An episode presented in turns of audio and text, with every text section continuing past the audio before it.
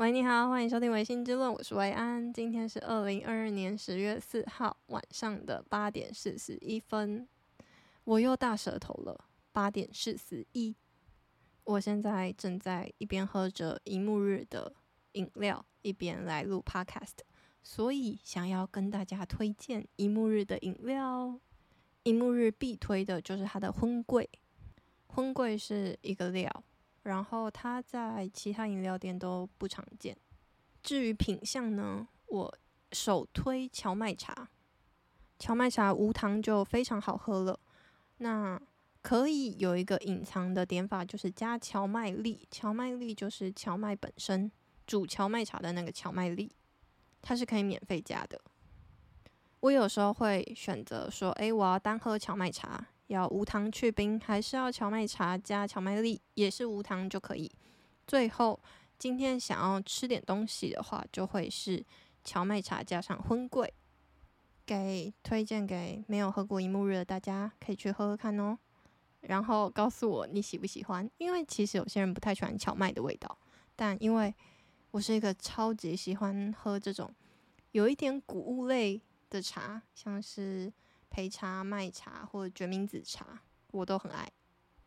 感觉是不是可以讲一下饮料店的必点？但我一个人讲好像有点愚蠢，所以 我们就下次如果我有喝什么饮料，我再介绍给大家我那间饮料店的必点好了。不知道大家听歌都是怎么听的？如果我听到一首我喜欢的歌的话，我会去看歌词，然后我会去背歌词。如果我喜欢这首歌，那我就会去争取把它的歌词全部背起来，然后我不用看歌词，我只要音乐放出来，我就可以跟着唱。这是我听歌的方法或是乐趣。我非常 喜欢听 rap，尤其是周杰伦的 rap。那 rap 的话，它的歌词就很多嘛，然后要跟上这个节奏去唱，也非常的困难。不管是稻香啊，哦，或者是王力宏跟那个大马歌手 唱的《飘向北方》，这些中间有夹杂着一段 rap 的歌，都让我觉得很有韵律感。就是我喜欢有那种有节奏感的歌，所以我就会去背起来这全部的歌词。我其实这个有一个好处，就是那时候我中文歌词背嘛。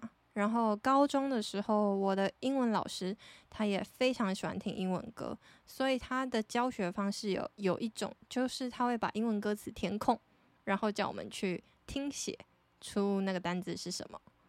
所以英文歌我也会这样子做，我也会背英文歌词。直到我后来开始学了日文之后，我也是这样子土法炼钢。日文因为太陌生了，这语言，然后那时候需要有时间的压力，需要在短时间内学好日文，所以我多管齐下，每一种方式都很呃努力。我那时候会抄歌词，我记得我第一首写的歌词就是《未闻花名》里面的片尾曲。如果没有看过这一部动画的，也可以去看，非常推荐。我记得我那时候看到有点眼眶红红，然后因为我觉得他的日文歌太好听了。在这之前，我其实不太听日文歌，我不太听的程度大概就是我大概只知道《Sakura Bon》这种非常简单，然后应该是全台湾人都听过，或甚至全世界的人对于日文歌的印象，就停留在非常久以前。片尾曲的名称叫做《君がくれたもの》，从你那边得到的东西。我写歌词的方法就是把歌词全部抄下来之外，因为日文歌会有汉字，汉字上面会有相对应的平假名，所以我也会把平假名拼出来，然后不懂的意思就去把它写下来中文意思。 然后有相关的文法，我也会写在旁边。这就是我写的第一首日文歌。基于以上的训练，我在 研究所的生活，我研究所是住在宿舍，是两人一间。然后跟我同住的一个室友，我叫他莉亚。莉亚，他就第一次封我一个称号，叫做“小歌库”。自此，自此之后，我就以“小歌库”自称。为什么会有这个称号的由来？是因为有一天他在唱一首歌，他唱他就随便哼了一首，然后我就接下去，就唱完了一整首歌。然后他就问我说：“哎，你为什么会记得那么多歌词？”我就说：“哦，因为我会背歌词，我喜欢背歌词，因为我会觉得你要了解这首歌的意境，你才有办法更喜欢这首歌。”所以。就养成了我会背歌词的习惯。然后他有一天在在 YouTube 上面看到有一个 YouTuber 叫做“哎，你这周要干嘛？”有一个妹妹接歌系列。然后在那部影片里面，妹妹就是一个非常会唱歌的人。姐姐拍摄影片的方法就是姐姐拿着麦克风，然后去突袭妹妹。然后先会唱出这首歌的其中一句话，然后妹妹就会无缝接轨的唱下去，每一次屡试不爽的都可以接成功的一部影片。然后有一天晚上，他就说：“哎，那我们要不要来试试看？”然后我们就开始了这个小挑战。这小挑战一开始就在我的 Instagram 上面，就是我们每天接十首歌，就是他唱一句，我就要接下来唱完全部。这个歌曲的挑战持续了，我记得好像有两三百首歌。我记得那时候在 Instagram 上面的记录大概快两百多首吧。就是一个两个人在宿舍 会玩的一个自得其乐的游戏。但我其实是一个音准非常差的人，就是我唱歌五音不全。我记得歌词，但我唱出来的音调真的是难以入耳。后来我就秉持着一个理念，就是我有一天听到，就是他说唱歌不好听的人，就是唱歌五音不全的人是有什么问题呢？其实不是他的声音有问题，而是他的耳朵有问题，因为他听不到自己唱的准不准。我那时候一听到这个理论，我就觉得哇，没错，就是这样，因为。那么爱歌，那么喜欢听歌，那么喜欢唱歌，那么喜欢研究歌词的我，竟然唱歌会五音不全。那当然一定是因为我听不到我自己的声音啊！对，没错，我就是听不到。我每次唱歌的时候，我都觉得哇，我一定唱得超级准，每一个音都有达到那个音高，低也有低的下去，但每次唱出来的声音都是支离破碎。但我也不在意，没关系，反正我在 KTV 我也不太唱歌，因为我会害羞，也不是害羞，就是会觉得啊，我唱歌就没有别人好听，那我就在自己家里浴室或者是在路上随便唱唱就好。就我可能在路上自言自语的时候，可能就会自己在那边唱歌啊，或是我唱歌，我自己唱歌唱到一半，如果发现啊，我怎么会忘记这首歌的歌词呢？我就会马上去 Google 说啊，这首歌的歌词下一句到底是什么？我近几年还有一个很喜欢做的一件事情，就是每年会给我选出，给我自己选出 Top Ten 的年度歌曲。这个契机是来自于 Spotify Spotify 好像会有个记录，因为我也是今年才 蹭别人。才蹭到了一个 Spotify 的位置，所以我还不确定我今年出现的会是什么。但我之前看到别人的现实动态都有分享，Spotify 会做一个年度回顾，年度回顾里面会说：“哎，你今年最常听的歌是什么歌？听的歌手、乐团跟歌名都会出来。”我那时候一听到，因为我没有 Spotify 嘛，所以我就会想说：“哇，好酷哦，可以有这记录，就是有一点用音乐来记录你的一整年。”长得怎么样子？所以我就自己做了一个记录，我就开始回想说，我就在年底的时候就会回想啊，我今年给我有特殊意义的歌是什么？所谓特殊意义，就是我会在某一个 moment、某一个时刻去想起这首歌，然后会很想要把它点开来听。因为我自己是，如果这阵子很喜欢一首歌的话，我会狂听，所以我就会比较有印象。所以我就一个一个月慢慢的回想说啊，我这个月大概有发生什么事情，然后什么事情已经对应到你的情绪，那时候有点起什么歌来听，然后这首歌啊有让我哭啊没。某一句歌词，或者某一个意境，或者是这首歌让我想到的人，有让我有一些很沉重的情感的时候，就会对这首歌特别有记忆。但今年好像遇到了一点小瓶颈，就是今年听的歌好像都是之前听过的歌，就是没有新歌。但是不是人老了就这样啊？我现在又在 diss 年纪，我没有要 diss 年纪的意思，我只是说人。上了年纪，好像就会习惯、喜欢跟习惯自己拥有的东西，然后去重复的回味，因为同一首歌也会给你不一样的心情、不一样的领悟。在这边就要举一首歌当做例子，前几年很红的一首歌叫做《Lemon》，它是一首日文歌，是米津玄师唱的。这首歌不知道大家有没有听过？没有听过的话，现在可以去听。听完之后，不知道大家会有什么感觉？知道这首歌是关于什么的歌吗？这首歌其实是米津玄师写给他祖父的一首怀念悼念的歌。我一开始听到的时候，它是在《法医女王》的主题曲，《法医女王》是一部日剧，然后是石原聪美演的，非常好看。石原聪美在里面穿的每一件衣服。我都超级想买的，非常好的衣服代言人，他的题材也很崭新，他的剧情也很流畅，非常推荐。所以《Lemon》这首歌，我从一开始就非常喜欢，我那时候就疯狂的重复的听这首歌。我觉得他歌词的意境在。我还没有发生任何事情的时候，就已经非常的打动人心。但后来我发生了一些事情之后，我再次听到这首歌，我整个就是跟这首歌共情共感，我哭到不能自己。我之前听到这首歌，我只是觉得哇，超好听。但我后来听到这首歌的时候，我是。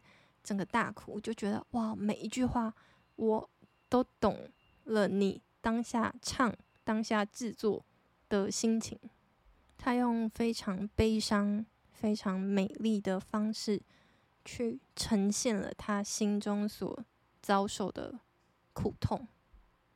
尤其是最后一句话，他说：“今でもあなたは私の光。”到如今，你都还是我心中的光，真的是很深刻的表达出他的痛苦了。就是他的爷爷是他的光，但 这个光已经不见了。然后光又是一个那么美好、那么明亮的事情，但他却用光来叙述这个悲伤的事实，就会觉得这个反差超厉害。如果没听过这这首歌的大家，我真的非常推荐你们去听。讲到日文歌，就顺便来推荐一下日本，因为最近开放了嘛，台湾开放了，日本也开放了。我朋友在十月底就要冲去日本玩一个礼拜，真的超级羡慕的。最近大家应该陆陆续续会有一些出国的计划，很多人都会想要去日本，因为日本近。所以这边就决定吃一下老本，来跟大家介绍一些我觉得日本让我觉得很赞的一些景点。日本首推富士山，富士山是我规划了一日的旅游。你早上的时候从新宿车站出发，搭高速巴士 （coso Bus） 到富士山的河口湖的那个地方。到了之后呢，就会有接驳车，因为我报名了 滑翔伞，没错，就是滑翔伞。我报名了这个活动是基于我一个朋友的推荐。我朋友之前在有一点像是部落格的地方推荐了一个富士山一一日游的玩法，然后我就照着玩，我真的觉得超级美好，所以我就坐着接驳车到了富士山旁边的一个山，然后在那边就咚咚咚的坐，就是到了山上之后就滑翔伞嘛。那滑翔伞你在富士山旁边的山，就是所以你就可以看到滑翔，用滑翔的方式看到富士山本人。而且那一天天气刚好非常的好，因为富士山你会常常看到，诶，有人说富士山不仅会戴帽子，或者是他会戴那种侍女帽，就是被云围住，会什么都看不到。但我那一天刚好非常幸运，是一个大晴天，然后富士山只有戴一个小小的帽子，所谓小小的帽子就是上面还有一些雪还没有融化，所以就是会看到你在照片上面，你以前在地理课本照片上面看到的。那个富士山本人就在你面前，而且是你是俯瞰或是平行的方式看，真的超级震撼。这个行程我真的觉得超值得。另外，因为他们很专业，他们就是一整套套装组嘛，所以他会问你说：“诶，你要不要 GoPro 的照片？”因为我自己没有 GoPro，所以我就买。我真的觉得超级值得，大家一定要买。下来之后。我觉得美中不足的地方是，我觉得非常的短，好像十五分钟左右而已。如果它时间可以长一点的话，我会觉得更赞。但也有可能是因为我们起飞的地方不高，所以才那么短暂。我不确定到底是因为什么原因。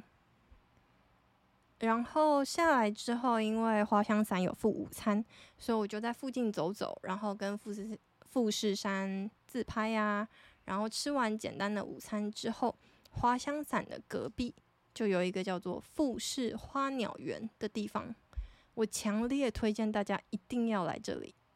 想要看照片的话，可以到我的 Facebook 粉专去看，我有上传照片跟影片，关于富士山跟富士花鸟园的影片。花鸟园顾名思义就是有花跟鸟，它的花真的是琳琅满目。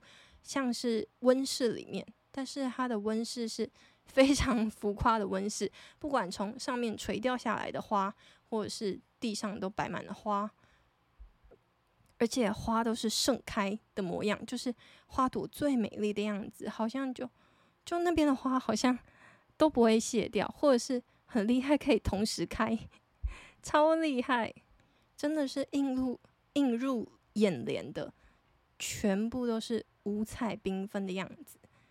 另外一点就是，因为还有鸟，所以其实有一点吵。就是你会看到很多鸟在那边飞啊，但它不是在你头上飞，它是放在一个非常巨大的鸟笼空间里面，里面就有一些稀奇古怪的鸟，然后主要都会是很色彩缤纷的鸟，而且它们还有一个很特别的，就是嗯，像猫头鹰表演。他会有一个露室外的一个小舞台，然后就会表演说：“诶，控制猫头鹰从这边飞到那边，然后从那边飞到这边去捕捉什么东西，这样子有点像是猫头鹰秀。”我觉得猫头鹰秀最震撼的，其实不是猫头鹰在表演的过程，而是他们那个小舞台是露天的嘛。我们面对的小舞台，它后面的布景有多贵？它后面布景的本人就是富士山，那个景卡的枪枪好，你就会想说：哇，这真的是可以做到的吗？竟然后面就是山，完整的山，然后前面看表演，超级值得的一场表演。所以，因为滑完滑翔伞很累嘛，然后就休息一下，看看美丽的花、美丽的鸟、美丽的富士山，之后就可以。尽兴而返。如果要去东京的人，就推荐你可以住在新宿。新宿的话，就可以像我说的，在新宿车站搭高速巴士到河河口湖。